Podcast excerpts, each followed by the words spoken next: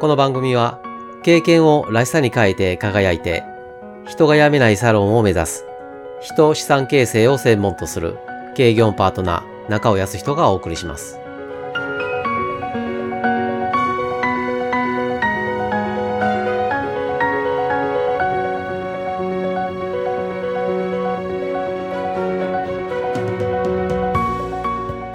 6回にわたって教育をテーマにお話を進めています。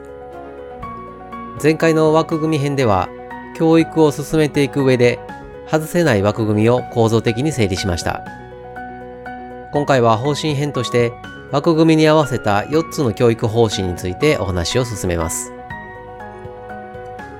その前に簡単に振り返りをしますと教育の枠組みにはスキルとマインド2つあります。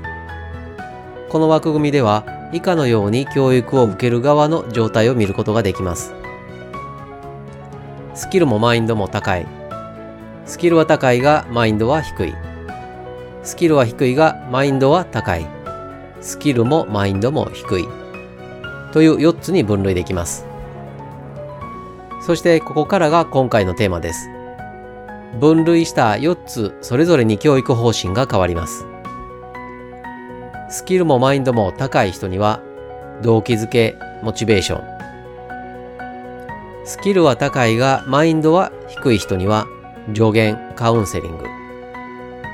スキルは低いがマインドは高い人には訓練、トレーニング。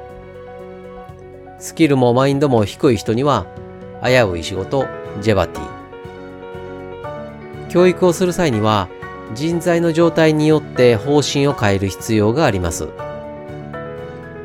例えば、スキルが高いがマインドが低い人には、助言、カウンセリングが有効なのですが、訓練、トレーニングの教育をしたとします。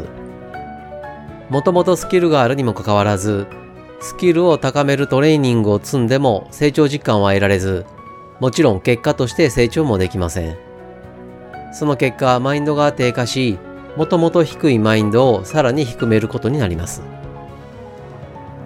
このように人材の状態に合わない教育方針をとってしまうことで、教育が逆効果になることが少なくありません。動機づけ、助言、訓練、危うい仕事。次回以降は4回にわたって4つの教育方針の一つ一つを詳しく触れていきます。